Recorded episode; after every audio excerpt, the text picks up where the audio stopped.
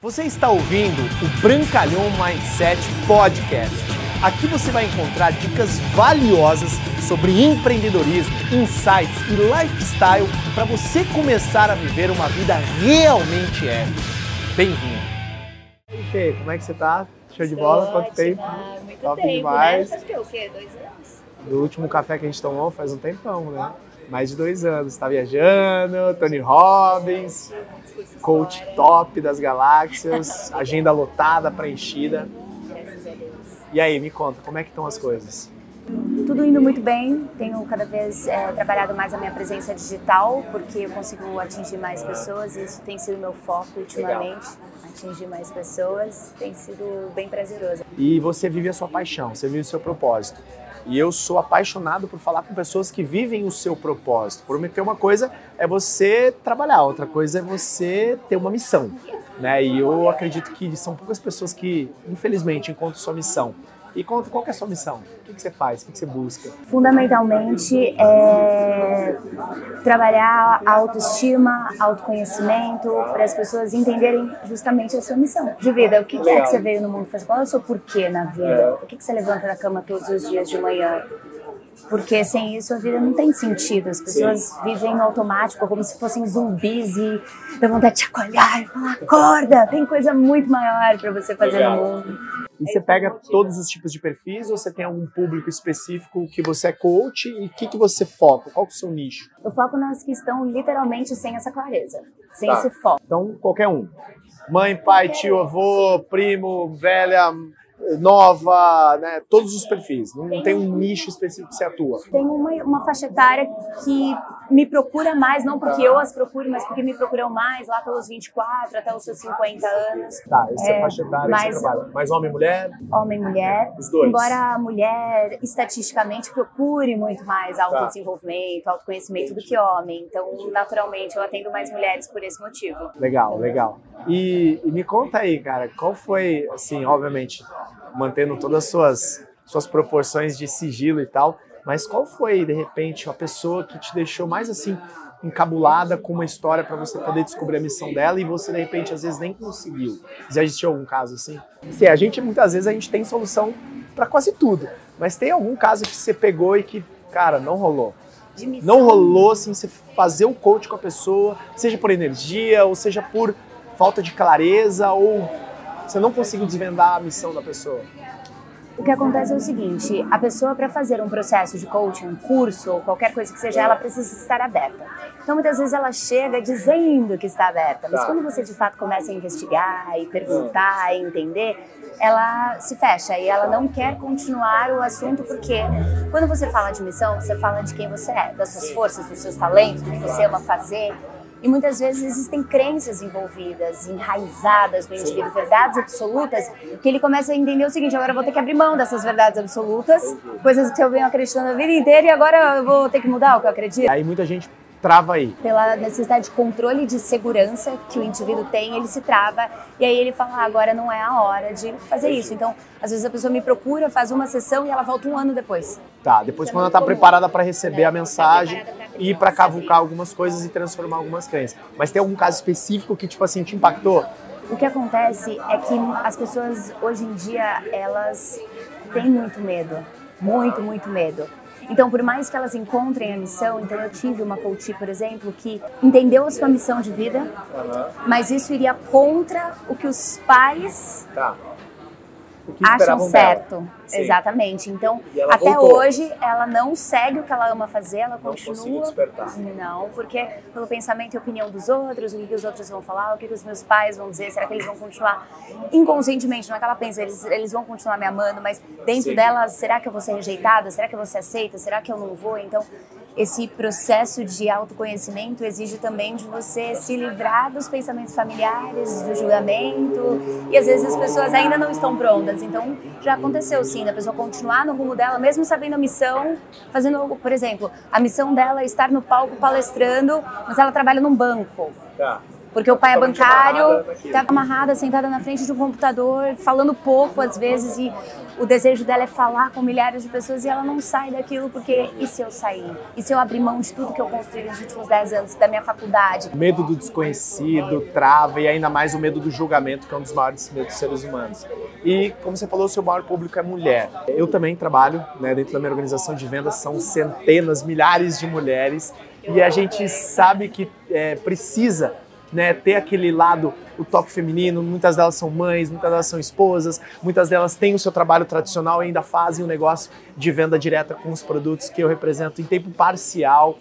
Que dica você daria para essas mulheres aí desse Brasilzão, essas mulheres poderem despertar o máximo do potencial delas? Claro que não dá para você fazer uma anamnese precisa, porque são muitas que você vai dar, mas uma dica geral. Para mim, é aceitar o fato de que você é uma mulher. Tá. Ponto número um. Eu vejo que as mulheres confundem um pouco ser mulher com ser masculina. Eu acho que elas perdem a força, elas perdem a sua vulnerabilidade, elas perdem a essência feminina que, para mim, é o grande diferencial da mulher, é ser mulher. Então, aceitar que você é mulher é aceitar que você não é um super-homem. Que você consegue sim fazer várias coisas na sua, sua carreira, na sua vida pessoal, na sua vida como um todo, mas não necessariamente que você precisa ser perfeita em tudo que você faz. E que você pode ser simplesmente uma mulher que tem os seus sonhos, que tem o desejo de ser mãe, o desejo de ser profissional.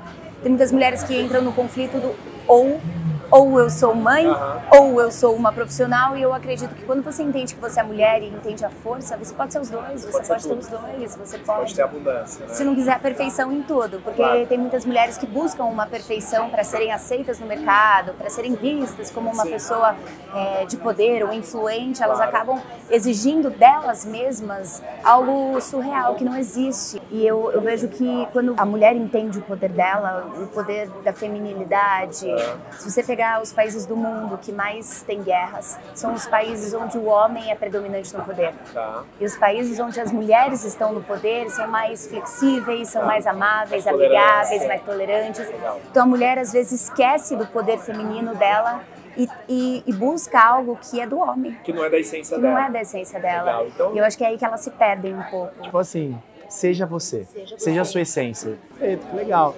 Top essa dica.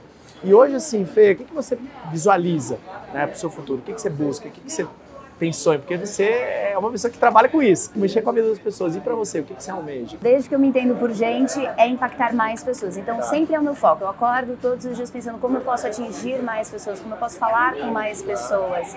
E na vida pessoal, eu estou nesse momento de me tornar uma mãe. Então, qualquer, a qualquer momento vai vir. Vai vir. Já estou no processo com meu marido.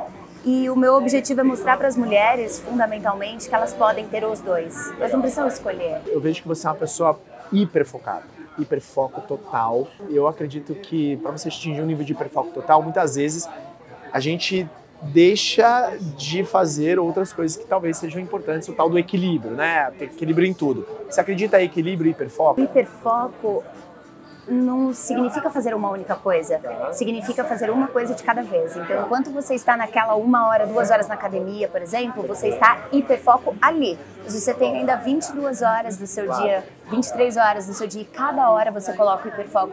Eu não acredito que eu tenho que abrir mão de muitas coisas, algumas coisas sim, claro. mas eu não preciso abrir mão de tanta coisa para ter foco na minha carreira. Sim. Eu posso ter muito foco no tempo em que eu me dedico na minha carreira, mas também ter um hiperfoco quando eu estou com meu marido e também ter um hiperfoco quando eu estou comigo. Sim. Eu acredito no equilíbrio, no bem-estar das diversas áreas sim, da vida. Assim, é um processo, não é da noite do dia. Porque o hiperfoco tem a ver com o estado emocional. Então, é impossível você ter foco, neurocientificamente falando, acessar a parte do seu cérebro responsável pelo Sim. foco se você está com estados emocionais bagunçados. Negativos, baixos, vibração negativa. Aí você pode ter 50 horas no seu dia que não vai performar. E você pode ter 10 horas no seu dia e fazer mais do que pessoas fazem. Em, em... Duas, três horas de hiperfoco no trabalho te traz muito mais resultado. Uma hora extremamente. Uma hora é igual a três horas se você tem hiperfoco. Você fala muito sobre isso, sobre hiperfoco e tudo mais. É que eu acho que às vezes o hiperfoco ele tem uma, uma um entendimento popular de que eu só posso fazer uma coisa. Tá. Hiperfoco é abrir mão todo o resto e fazer uma única coisa. Mas eu não quero ter que escolher. Eu não quero ter que deixar de ter a, o meu momento de café da manhã com meu marido, eu não quero deixar de ter o meu momento sozinha de, de meditação só para focar e hiperfoco no trabalho. Eu sei que seja um projeto específico, mas na vida, né? Ter determinados momentos você sacrifica um pouquinho, determinadas áreas, mas depois você volta no hiperfoco em todas as áreas. Eu sou 100% a favor disso, abundância em todas as áreas. Então, quando uma área ganha um movimento, aí você move mais para outra área, hiperfoca em uma outra área, essa área ganha mais movimento, adiciona junto com a área que você já desenvolveu e assim, quando você vê 10 anos, 12, 15 anos, você está equilibrado em todas as áreas. Fê, deixa eu finalizar esse nosso bate-papo aqui. Se você pudesse voltar a 20 anos atrás, pudesse dar um recado para você, o que, que você diria para você? Eu diria duas coisas. Primeiro, economize mais, economize, pense mais no futuro. E a segunda coisa é tenha paciência. As coisas precisam de tempo para acontecer. Não é do dia para noite que você ganha o conhecimento ou a inteligência emocional ou encontra o marido dos seus sonhos. Não é do dia para noite que você tem o seu corpo perfeito. Isso só gera ansiedade, foco no futuro e estados emocionais desequilibrados, que é o meu grande foco, trabalhar estado emocional. Então, falaria, tenha mais paciência, respire.